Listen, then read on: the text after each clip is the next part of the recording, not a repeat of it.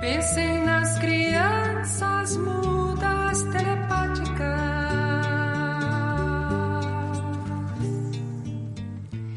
Y con esta música le damos la bienvenida a él, a nuestro sensei, Alejandro Jiménez, que la verdad nos viene a, a, movilizar con la columna de hoy a propósito de lo que fueron, lo que significaron para la historia las bombas de Nagasaki e Hiroshima. Exactamente, buenos días a ustedes y felicitaciones para Paula, que me estoy enterando recién de que llegó Manu. Llegó ¿no? Manu, Bueno. nació divino y ya se conoció con su hermano que lo está, está. adorando, lo está cagando Ahí a besos, mira. Eh, bueno, Alejandro, sí. ¿qué selección musical? No, es, eh, esto es una canción de. Es un poema de Vinicius de Moraes, ¿no? Que se llama La Rosa Hiroshima, música de Gerson Conrad y cantado por Secos y Moleados, que era una banda que dirigía y que era el vocalista Ney Grosso. Es una letra muy interesante porque dice, habla, por ejemplo, de, dice la rosa con cirrosis, la antirrosa atómica, la rosa radiactiva, estúpida e inválida, ¿no? Eh, piensa en, la- en las criaturas mudas telepáticas, en las mujeres rotas, alteradas. O sea, es una letra realmente, y termina siendo sin color, sin perfume, sin rosa, sin nada. O sea, es una letra muy crítica, compara la rosa con la bomba y es pacifista y antinuclear. Eh, hay versiones de Pedro Aznar de esta canción, de Tania Libertad, de Barón Rojo, por ejemplo, la banda de, de rockera de España. O sea, y tiene que ver también con un poco con lo que ha sido la expresión artística de, de- de- de este tema, ¿no? Películas como Hiroshima Mon Amour, que es del año 59, de Alain Resnais, Rapsodia en agosto de Akira Kurosawa del año 91, o sea, hay verd- verdaderamente películas. Y hoy- Quiero ver Sí. Hiroshima Mon Amour, yo no la pude ver. La voy a buscar Sí. en plataformas, mira, porque me dijeron que es bellísima para ver. Está en YouTube y en. Creo que en YouTube está. me dijeron Sí. que es bellísima para ver en pantalla gigante Sí, en cine. sí. Esta, esa, yo creo que esa película es la famosa escena del hombre con el paraguas, ¿no? Que como que se le da vuelta, ¿no? Esa, esa escena que incluso se ha repetido en otras películas. Eh, bueno, eh, para no ir a los datos concretos, hoy vamos a teorizar con respecto a algunos, algunas puntas que me parecen muy interesantes del tema, ¿no? Al margen de que Hiroshima fue la primera, el 6 de agosto, a las 8 y 15, eh, la bomba se llamaba Little Boy y voló en el Inola Gay. Y tres días después, 9 de agosto del año 45, a las 11.01, Fat Man se llamó la bomba y Boxcar era el avión. O sea, eh, datos concretos, pero que en definitiva tienen que ver con lo que era el contexto de época. Década del 30, escalada autoritaria de Hitler y Mussolini en Europa, ¿no? Y la preocupación de las viejas potencias, Gran Bretaña y Francia, y de las nuevas, las emergentes que eran Estados Unidos y la Unión Soviética, de que había que unirse, los aliados, para precisamente poder combatir esto que se venía, la alianza que fue después el eje, ¿no? Eh, eh, Alemania, Italia y Japón. Y ahí vamos a empezar el primer nodo de esta, de esta columna de hoy, y es un hombre que incluso del cual hablamos hace algún tiempo, este, cuando dijimos, cuando hablamos de cuando estuvo en Uruguay, y es, ¿se acuerdan? Albert Einstein, ¿no? Que estuvo en el año 25 aquí. En- en- en- Él, en- él- ¿sabes que yo no tengo bien claro qué es lo Mm. que tuvo que ver Einstein con el desarrollo de la Él bomba es- atómica? Muchos de sus descubrimientos se Ahí utilizaron en el desarrollo y de hecho participó en el propio desarrollo, pero Sí. con, con conocimiento parcial. Ahora vamos a ver que eh, Cecilia, precisamente no, el- la- en el proyecto Manhattan, que fue el de las bombas, él no participó directamente. Pero claro, en el año 1905 llega la ecuación teórica que es la de E igual a mc al cuadrado. En, que es, en energía de un cuerpo reposo es igual a su masa multiplicada por la velocidad de la luz al cuadrado. Esto, profesor de física, algún día Un saludo. hacemos un, un- una- un- un espacio espe- especial para que nos explique técnicamente qué significa. Pero Teoría de la relatividad. Significa eso, aquello de la reacción en cadena, ¿no? Y por eso Einstein le escribe en agosto del 39 al presidente Franklin Delano Roosevelt porque ve con preocupación. Primero pone, le escribe una carta y le dice, el uranio es importante como fuente de energía. Y dice, capaces de iniciar una reacción nuclear en cadena en una gran masa de uranio, los estudios que se estaban haciendo. Y él dice, la construcción de bombas de un nuevo tipo extremadamente poderosas. O sea, él lo ve, está volando agosto del 39, ¿no? Eh, bueno, por supuesto, había una preocupación, ¿por qué? Porque pocos días antes, ¿no? Poco tiempo antes, mejor dicho, en marzo del 39, Hitler había invadido Checoslovaquia. Y Checoslovaquia es uno de los principales productores de uranio. Ah, Ahí viene la cosa, y ahí viene un poco la, la preocupación de, de Einstein. Dice, yo descubrí esto, bueno, que no se use para mal, Claro. que fue lo que pasó, ¿no? Eh, Bueno, pero tal vez el miedo de él iba hacia el otro bando. Ahí Así que no se que para no- mal en sí, el otro eh, bando. no, bueno, pero- es que un poco Sí. en, en el marco de, Sí. de lo que eran las infiltraciones de información de un bando y de otro, también la bomba atómica se tira para hacer rendir a Japón, pero también Sí. por las dudas de Ah. que... no, claro, vamos adelantando también. Perdón, perdón, Cecilia. perdón, perdón, estoy la- la, ansiosa, tiene, la tiene clara, la tenés claro, clara. En definitiva, eh, Einstein le sugiere a Roosevelt asegurar el suministro de uranio a Estados Unidos, pero también acelerar el trabajo experimental de los físicos de Estados Unidos que trabajan en eso. O sea, para adelantarse, pero no para usarlo. ¿No?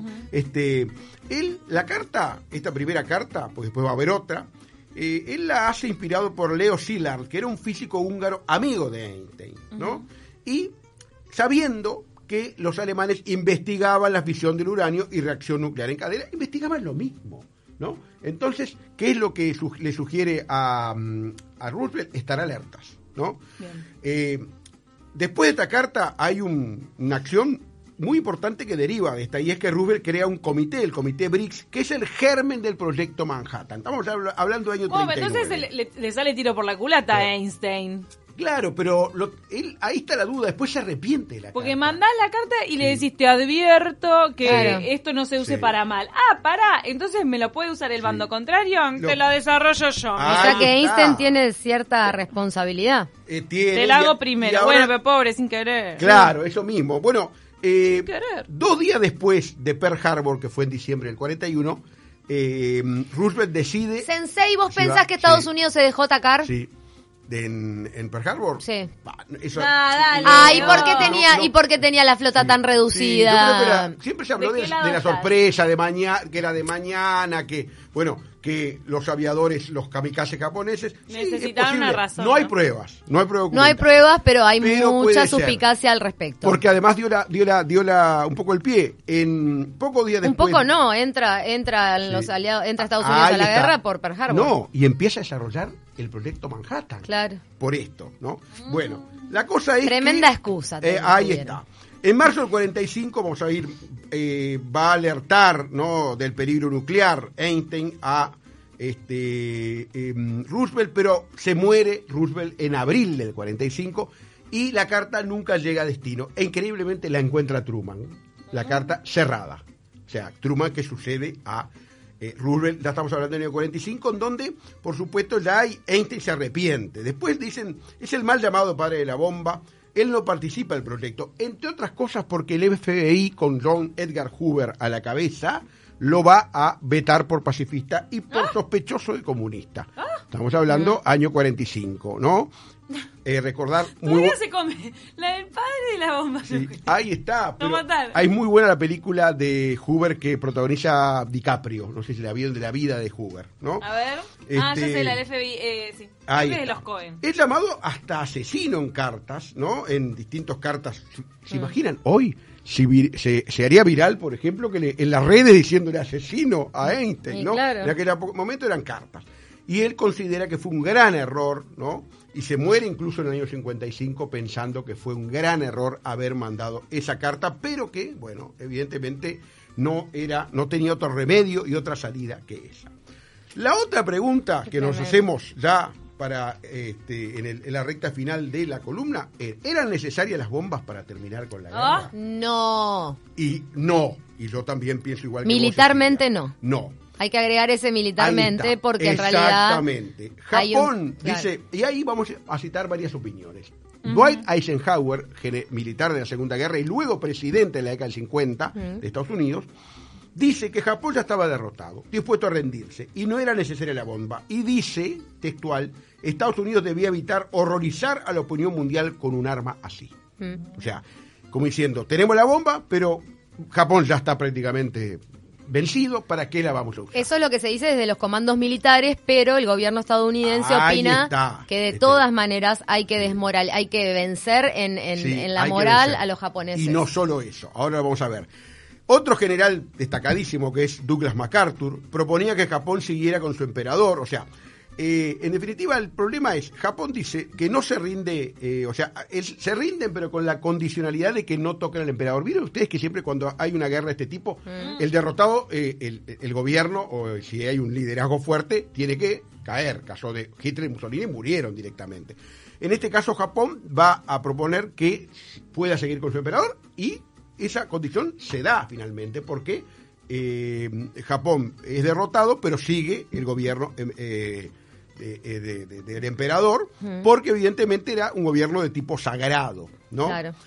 Luego, Marshall, George Marshall, conocido por el plan que, por el cual se reactiva Europa después El de la Segunda Guerra, el plan Marshall, dice, es una bomba usada contra objetivos militares y áreas, o sea, eh, piensa, mejor dicho, necesitamos una bomba que sea usada contra objetivos militares y áreas manufactureras, no ciudades. O sea, y eso tiene que ser una decisión más política que militar, la de la bomba, las bombas de Hiroshima y Nagasaki. ¿Por qué se tiran entonces?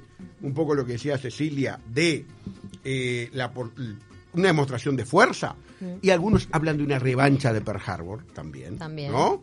Este, Sí, pero en Pearl Harbor, ¿cuántos muertos? Sí, a ver. dice- claro, Truman. la- Dos y la- medio. La flota mermada. En Pearl Harbor Sí. fue la mejor excusa que tuvo Estados Unidos para entrar a la guerra y terminar. Truman dice, les hemos devuelto el golpe multiplicado. Cuando- Claro.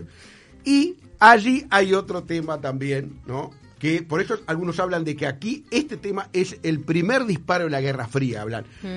Eh, La Unión Soviética estaba amenazando invadir Japón desde Manchuria, o sea, eh, o sea, amenazando ingresar a Japón y ¿Qué pasaba si la guerra terminaba con eso? Quedaba como una victoria en la cual se realzaba fundamentalmente la Unión Soviética y no Estados Unidos. Claro. Y ahí O es sea que ese fue el puntapié inicial de la Guerra Fría, de alguna manera. Exactamente, ¿no? O sea, eh, llega a invadir incluso Corea y Corea del Norte queda hasta hoy eh, siendo este, eh, de orientación comunista, ¿no? En, la, en la Segunda Guerra Mundial se utilizó mucho el argumento de desmoralizar a los ciudadanos y desmora- de hecho los Sí. últimos bombardeos sobre Berlín fueron mucho más para desmoralizar a la población y hacerla desistir de su apoyo a, Hitler que también una necesidad militar. Hoy está claro, a su vez, eso que decís tú es muy cierto, que Japón no resistía eh, mucho tiempo más. Estados Unidos había previsto una invasión para noviembre del 45, ¿no? Eh, pero en definitiva, hay un catedrático que es Christian Appi de eh, la Universidad de Massachusetts que sostiene que si estaba prevista la invasión, ¿por qué? Evidentemente, eh, hacer tirar las bombas. Y también sostiene de que la población de Estados Unidos apoya las bombas por un argumento racista, ¿no? Eso de el racismo o ese fanatismo de, los japoneses y que había que exterminarlo como se había exterminado también el fanatismo nazi de, de Hitler. En definitiva, y para ir terminando, eh, de acuerdo, no eran necesarias, ¿no? Fue un argumento, fue una decisión más política que militar, ¿no? Y es el fin de la guerra es parte de la lucha geopolítica que va a venir de allí en adelante entre Estados Unidos y la Unión Soviética.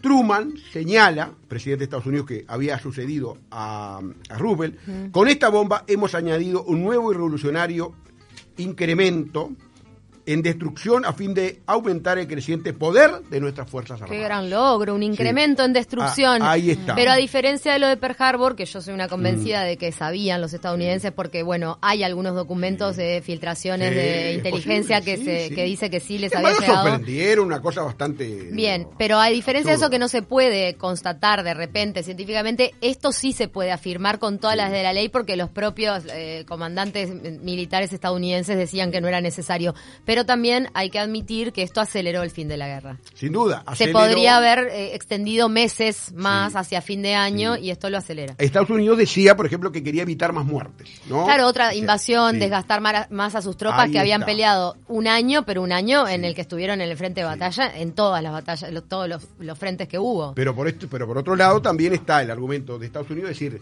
eh, decirle a la Unión Soviética no, el éxito no va a ser tuyo por haber invadido desde, Mm. desde el norte de, de Asia, Claro. sino el éxito tiene que ser mío. Y qué mejor manera de que el éxito sea mío con, un- con ese, esa estrategia de las bombas atómicas. Elige puntualmente estos dos eh, pueblos por ser costeros, por ser con poca gente. Dos mil soldados murieron en Pearl Harbor, según las cifras de Estados Unidos, ¿no? Y- y- Dos mil. ¿Y cuánta gente Y matan en Japón? 140.000 en cada ciudad más o menos. 140.000, Más- es un montón. Sí, pareció a lo de las torres Pearl Harbor, en, en la Sí. cifra in situ, ¿no? Sí, sí, Mm. también otra otra duda. También Digo, no sé por qué. Otra- Hay coincidencias no sé por qué se te históricas, no sé por qué me vino a la cabeza. No, no, 140.000 y una zona que quedó devastada cada- durante muchos años. Y civiles, Pearl Harbor es una base militar, hay una enorme diferencia. Había una teoría, había A mi un grupo de. Qué estómago, había, ¿eh? había un grupo de militares estadounidenses que sostenían que ¿Por qué no probar la bomba, por ejemplo, en Japón, pero por ejemplo en una zona eh, que no hubiera población? O sea, Claro. que hubiera bosques, por ejemplo. Por lo de la moral. Para, para evidentemente, eh, en una zona de bosques iba a generar una demostración de fuerza. ¿Vieron? La tiramos ahí, no matamos a nadie, pero... Y aparte ya tenemos sido. Puerto Rico y la playa de Vieques, ¿para Sí. qué precisamos ahí? Probemos la- en la gente. Sí, qué horror. horrible. Sí, horrible. Eh. me parece Pero- cuasi terrorista, ¿no? Eh, nos despedimos, Ale. Sí, Siempre un placer dale. tus columnas. Bueno, Uno a- aprende mucho más y es bueno recordar estos Yo mojones. sé que te gusta este tema. tristes Cecilia, de la historia. es. Sí. Lo que sí, este, no, la, la que viene, eh, me entró una duda ahora, porque estuve re- le- recién leyendo en, en- en las redes de que hay peligro de, de que vaya a nevar Ay, repasamos alguna nevada Vamos, histórica. dale, sí. Nevó en el. Uruguay. Nevó en el mucho Uruguay. Nevó, pero sí hay hasta películas. Ay, qué interesante. Muchas gracias, Un gusto. Sensei. Vamos arriba. Alejandro Jiménez, nos vamos Sí. a ir corriendo a 970 Noticias. Chau, chau. chao,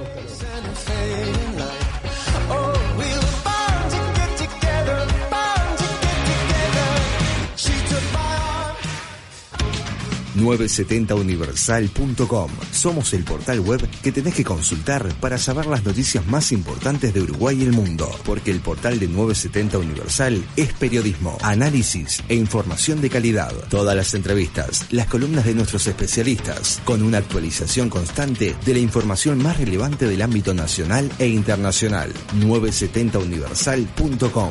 Nos comprometemos a mantenerte informado hoy más que nunca.